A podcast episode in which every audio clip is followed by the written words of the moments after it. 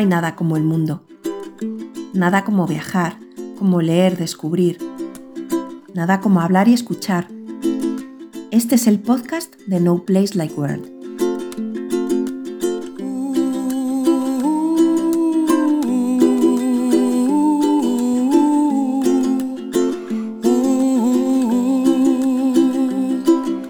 Cuando tornaba don Sancho, Alvar Fáñez le fue a hablar.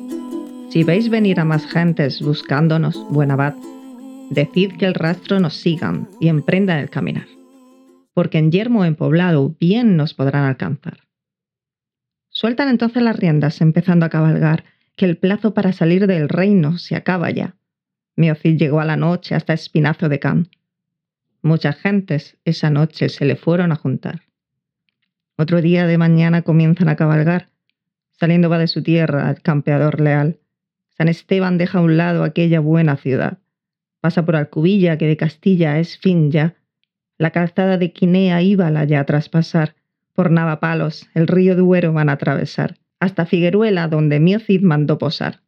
Y de todas partes gentes acogiéndose le van.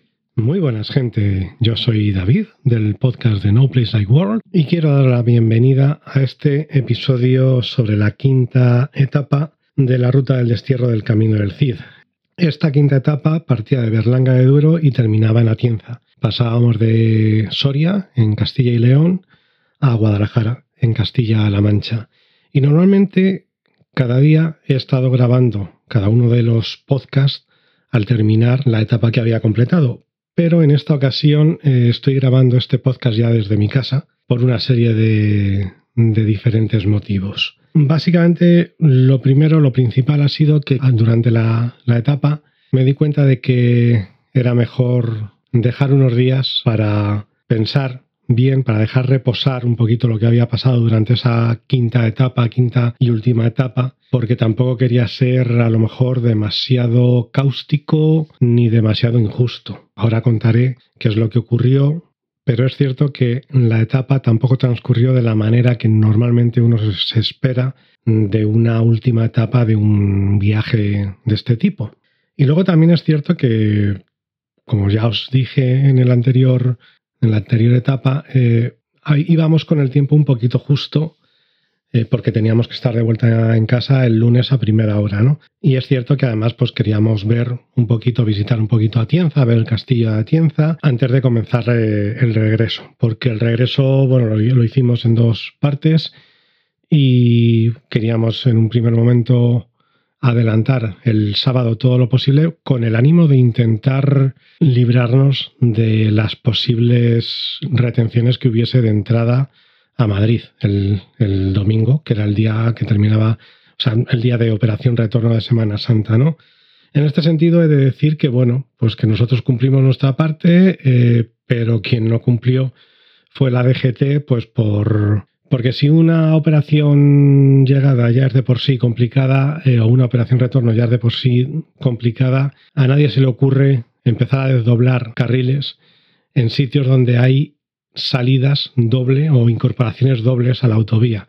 ¿Qué pasó? O sea, así, así muy a grosso modo lo que pasó es que desdoblaron el sentido, el sentido norte, el sentido que la A4, sentido Madrid, hubo un momento en el que le sumaron uno de los carriles de la A4 sentido Córdoba, justo al, antes y después de Despeñaperros. Entonces, ¿qué es lo que ocurrió? Pues que mm, mientras que el carril desdoblado, el carril que le quitaron al sentido sur, digamos, iba con un tráfico fluido, mm, los dos carriles de sentido norte iban prácticamente vacíos y sin embargo pues crearon una retención de varios kilómetros en el único carril sur que dejaron libre, pues porque la gente luego es muy lista y porque eh, veían la retención y salían, cogían la salida de pues, una salida de un sitio que se llama Almuradiel, que es doble, pues hay un área de servicio y luego está la salida del pueblo. Entonces, esas dos salidas confluyen y luego confluyen en la incorporación a la propia autovía. Pues la gente lo que hacía al ver la, la retención es que salía al área de servicio y volvía, intentaba entrar por el otro lado. ¿Qué pasa? Pues se fue formando un, atasco kilométrico donde de no haber hecho ese carril, o sea, de, no haber desdoblado el carril, no hubiese habido ningún problema y la circulación en sentido norte hubiese seguido más o menos fluida porque las retenciones estaban 50 kilómetros más arriba, ¿no? Entonces, bueno, pues esto desde aquí, mis felicitaciones irónicas a la DGT por el lío que, montaron. Pero volviendo a la etapa en sí, pues mm, dar un poquito los datos. Los datos, eh, la etapa comenzaba en Berlanga de Duero y terminaba en Atienza, como ya os he dicho.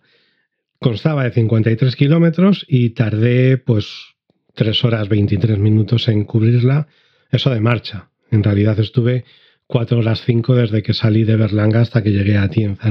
La velocidad media que me salió fue de 15,6 y la, eh, la altitud ganada, o sea, la ganancia de altitud fue de 1040 metros cuando en el track ponía 870. Lo que yo sí que sabía desde el primer momento, desde el momento en el que vi el, el track de la ruta, es que había un tramo, era constantemente, eran veintipico kilómetros en subida constante. Lo que pasa es bueno, que tampoco se mm, salvaba un desnivel exagerado, con lo que la subida tampoco era de grandes desniveles. O sea, había puntualmente algún, alguna cuesta un poco mm, que pasaba al 8%, alguna incluso al 10%, pero lo normal era que fuesen kilómetros y kilómetros al 2-3%. Pero es cierto que eh, el firme, como siempre, como ha pasado durante todo este tiempo atrás, durante las primeras etapas, pues el firme tampoco significa que al ir con un 3% no fueses a necesitar imprimir muchas fuerzas en los pedales, ¿no?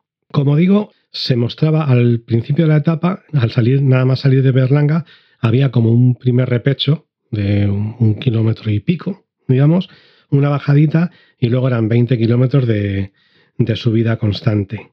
¿Qué pasa? Que todo ese tramo, eh, bueno, no todos los, nuestros 20 kilómetros, sino desde el principio, desde Berlanga, hubo cosa de 10 kilómetros en los que el suelo era hierba completamente, ¿no? O sea, sí, tenías marcado el camino, pero era completamente de, hierba, como ya había pasado en, otras etapas anteriores. Y eso, pues, eh, dificultaba bastante eh, el avance, pero ya no solamente es que hubiese rocas, o sea, que hubiese hierba, es que también había rocas.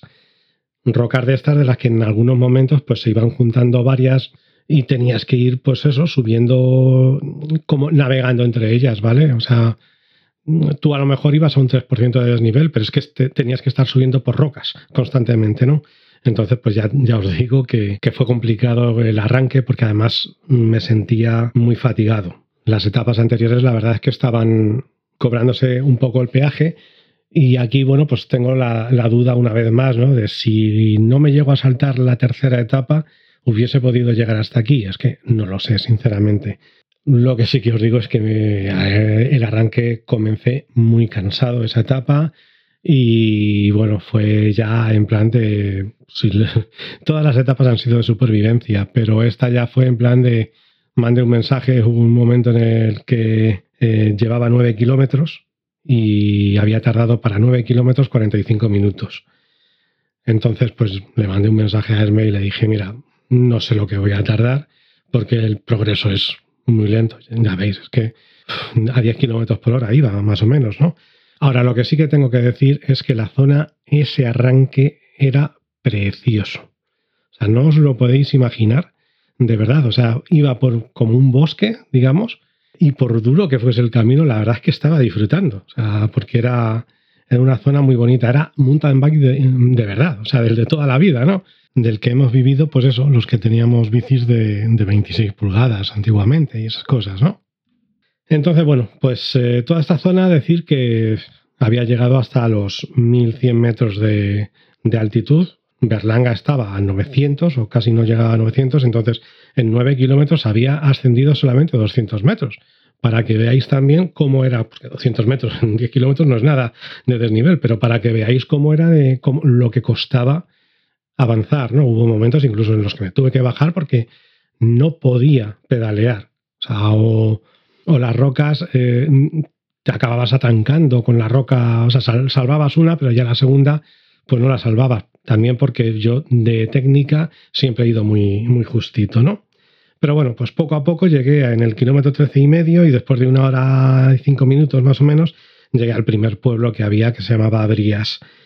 A partir de aquí ya iba, eh, la subida era más suave y más continuada. Ya no era, ya no estaba el, el, suelo, ya no estaba tan roto. Había salido del bosquecillo este y desde el kilómetro 9 hasta el 13 y medio, pues bueno, pues ya era caminos más con una subida mucho más continuada, un firme en, mejor estado, etcétera, etcétera, ¿no? Como curiosidad deciros que es curioso que Brías, este pueblo, que era pequeñísimo, ya os digo, el, último padrón que tiene arrojaba unos, mm, una cifra de 20 habitantes.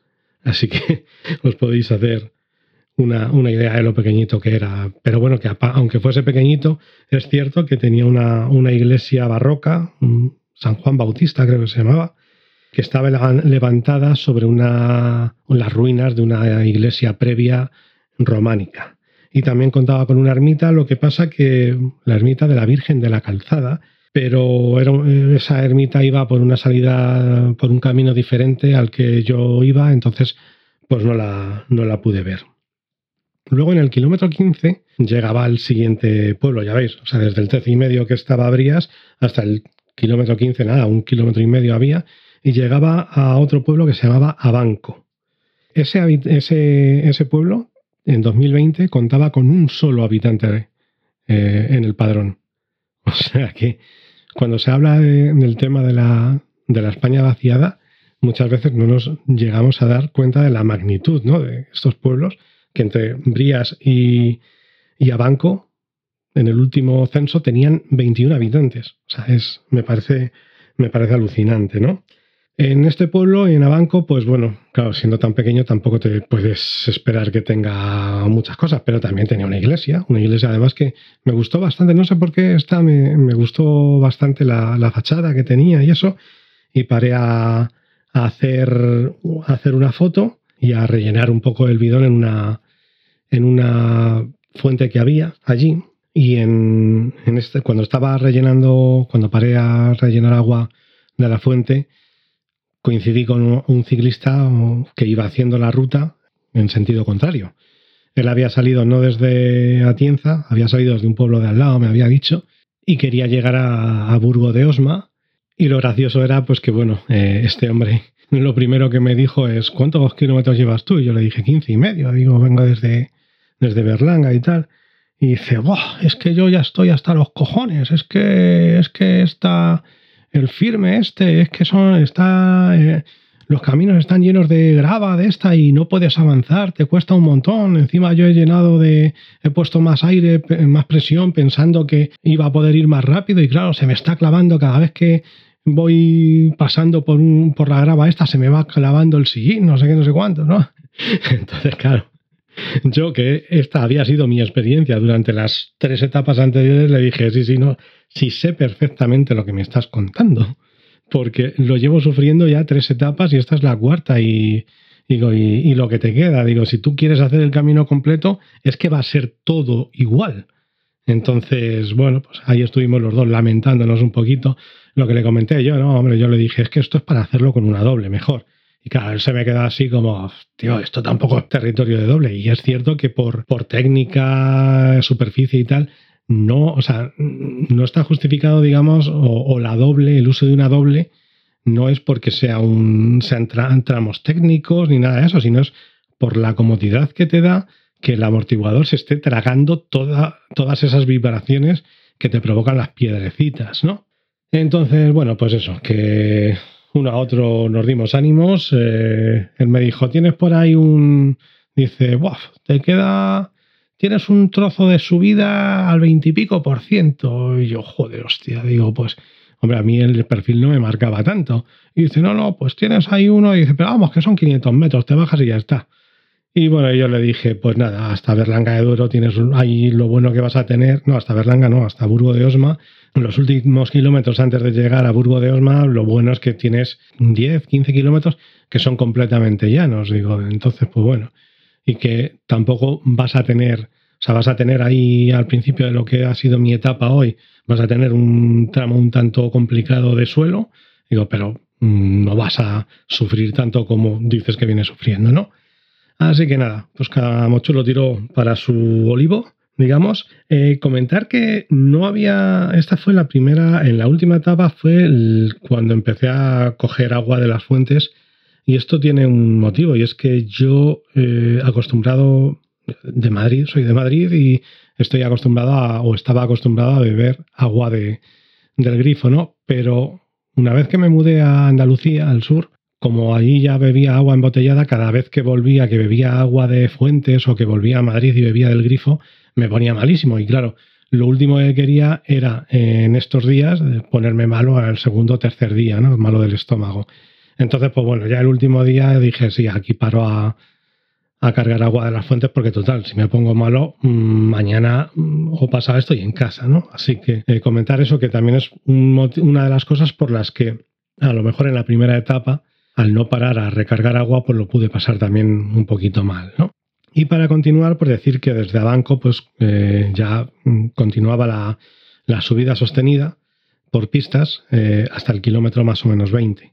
Y ahí, en ese, en ese punto, en el kilómetro 20, se hacía un giro de 90 grados a la derecha, se tomaba una carretera, que era una carretera que me había comentado el que, este hombre con el que hablé, que se había arrepentido de no haber seguido, de haber cogido él el camino por el que yo iba, en lugar de haber seguido por esa carretera, porque esa carretera le llevaba a Burgo de Osma, estaba, era creo que 20 kilómetros y tal, y sin embargo estaba tirando por toda, todas estas pistas y estos caminos y se estaba arrepintiendo el hombre, ¿no? Pues bueno, pues esa carretera, yo cuando la cogí, de repente el viento eh, no era un viento muy fuerte, desde luego no era para nada el viento del primer día, pero era un viento molesto, porque además todo aquello era un páramo despejado completamente, entonces que claro, no tenías nada con donde taparte, o sea, no, no había donde refugiarse y encima tocaba un tramo en subida que llegó a un pico del 10% y de verdad, o sea, es que eso fue, una cosa. En ese momento se me volvió dantesca la situación, ¿no? Porque, bueno, iba a llegar ahí, eh, al punto más alto de esa etapa, que eran 1383 metros de altura en el kilómetro 23, pero tuve eso, pues cosa de dos o tres kilómetros eh, por asfalto con el viento en contra, subida, y madre mía, yo ya estaba de verdad que, que decía, si es que, o sea, si es que llevo mm, Mm, cerca de dos horas para 25 kilómetros. Digo, si es que no sé cuándo coño voy a llegar yo, voy a terminar esta etapa hoy. Digo, y lo que me va a costar. Porque claro, es que la sensación de fatiga y de cansancio que tenía acumulada y era ya bastante, bastante notable, ¿no? Pero bueno, lo, afortunadamente, después de alcanzar ese, el punto este más alto, volví a girar a izquierda la carretera y ya comenzaba una bajada que me llevó en el kilómetro 27 y medio, ya veis, 4 kilómetros y medio de bajada, me llevó a un pueblo llamado Retortillo de Soria, que era un pueblo pues con más gente ya. Este ya tenía la friolera de 150 habitantes, más o menos. Pero bueno, lo que sí que es cierto es que se notaba que había bastante más ambiente en este pueblo porque se veían niños por la calle jugando y tal, gente por la calle también, ¿no? Entonces, bueno, pues eh, está claro que allí había gente que había ido a pasar la Semana Santa y se notaba más vidilla, ¿no? En el pueblo. El pueblo era bonito, aunque también sea pequeño, ¿no? Pero tenía una muralla que es desde donde se salía para... O sea, yo pasé por la muralla para continuar el, camino, ¿no? Y también tenía una iglesia justo donde estaba el arco este de la muralla.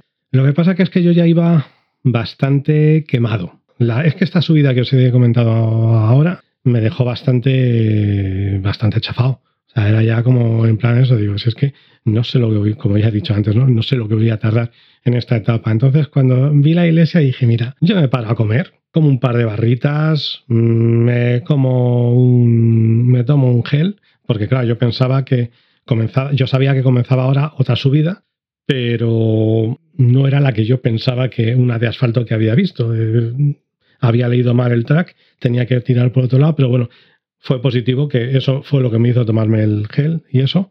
Pero bueno, que en cuanto volviendo al tema de lo de la iglesia y tal, ahí ya estaba tan quemado psicológicamente que pasé de hacer fotos y de hacer nada, ¿no? Pero bueno, como digo, paré, me comí dos barritas, rellené agua, me tomé un gel y retomé el camino y el camino ese me llevó a ese tramo que me decía el hombre este que era de más del 20%, era una pista hormigonada, que empezaba subiendo así, empezaba suave, pero enseguida se ponía al 13 y llegaba a más del 20%. Evidentemente yo ah, hubo un momento en el que cuando llegó el asunto al 16% me bajé de la bici y eso que me estaba dando cuenta de que era un tramo muy, muy corto, que no en realidad, que si hubiese querido aguantar y hubiese querido sufrir, a lo mejor podría haberlo terminado, pero como digo, también estaba ya tan cansado psicológicamente que, que pasé del asunto, ¿no?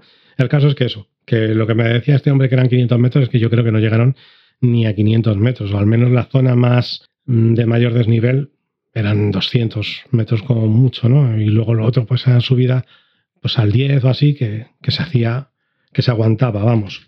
Y al terminar este tramo, pues cogí una, una carretera que era ya el límite entre Castilla y León y Castilla-La Mancha. Se coronaba, una vez que entrabas en Castilla-La Mancha, se coronaba en, en, el alto de la Carrascosa, que es, estaba en el kilómetro 32 y alcanzaba una altitud de 1.380 metros.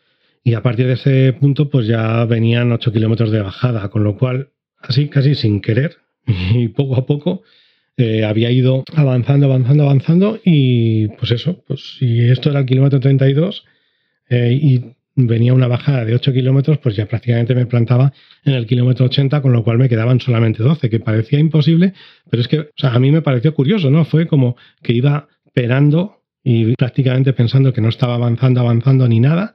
Y de repente sí que es cierto que, bueno, en un abrir y cerrar de ojos mm, había llegado prácticamente al kilómetro 40. Pero antes de llegar al kilómetro 40 tenía que pasar por Miedes de Atienza, otro pueblecito de 60 habitantes, ya en Castilla-La Mancha, que estaba en el kilómetro 36 y medio en este pueblo la verdad es que ya pues un poquito como había cogido, venía con la inercia, iba bajando y con inercia dije, mira, aquí no me paro ni a coger agua ni nada. Así que seguí por unas pistas favorables que había hasta el kilómetro 43 y medio, que era cuando llegaba a otro pueblo que se llamaba Romanillos de Atienza.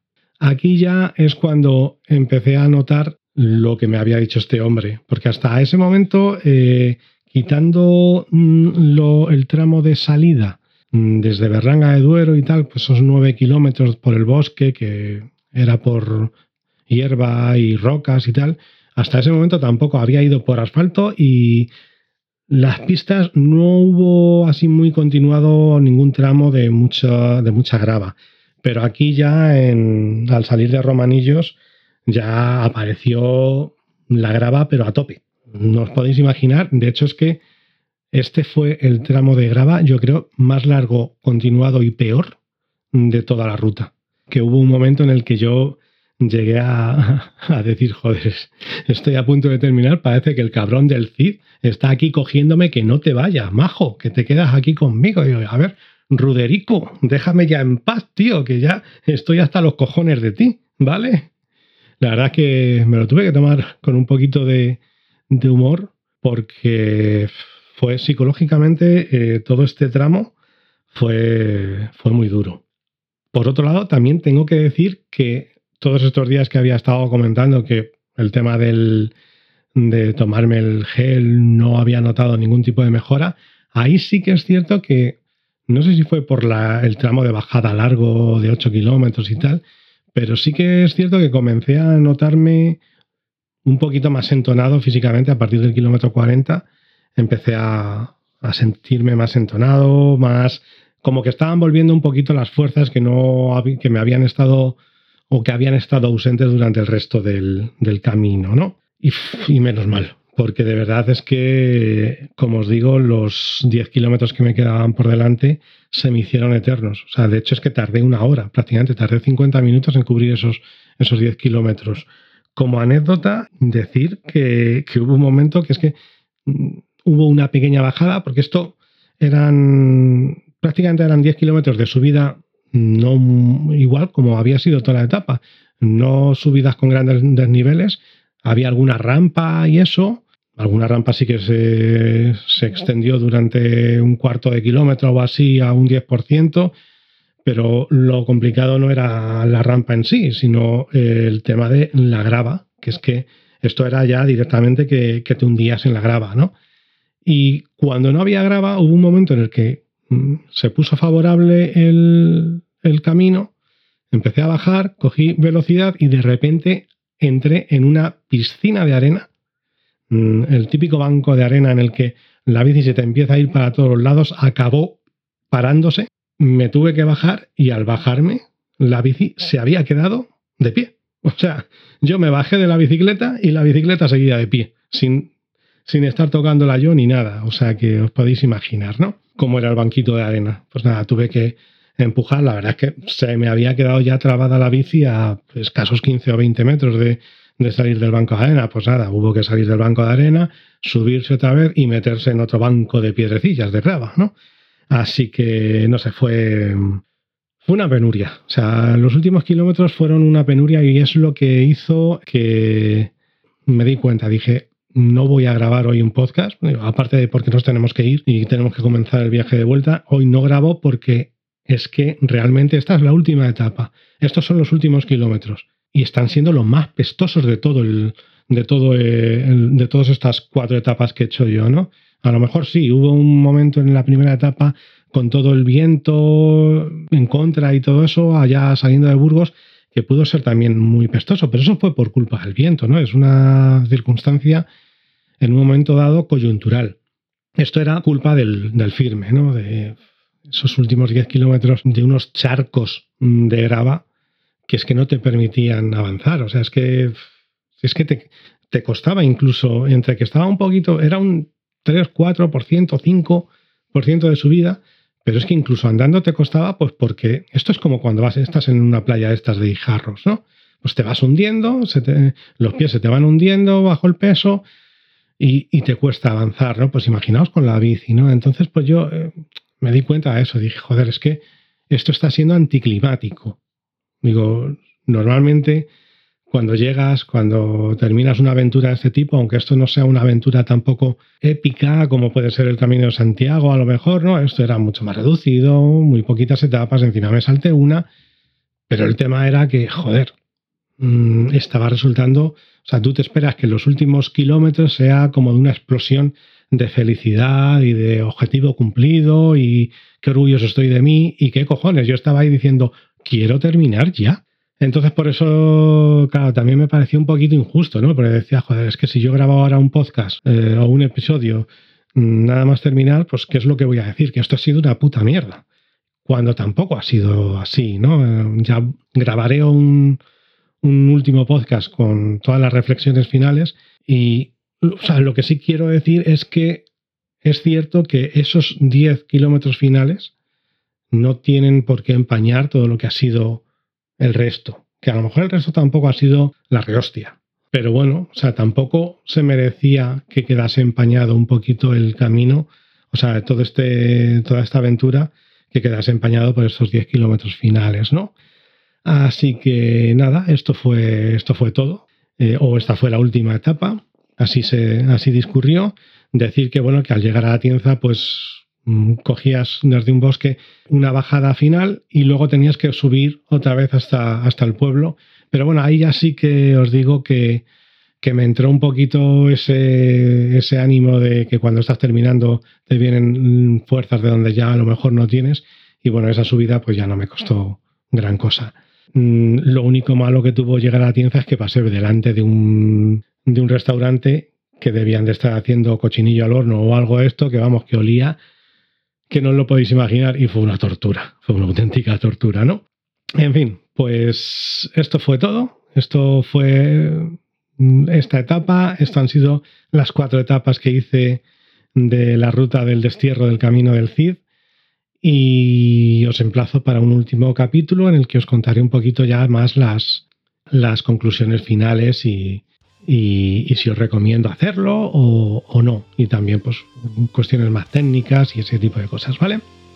Pues nada, yo soy David de No Place Like World. Esta ha sido la crónica de la quinta etapa del camino del destierro, de, de la ruta del Cid.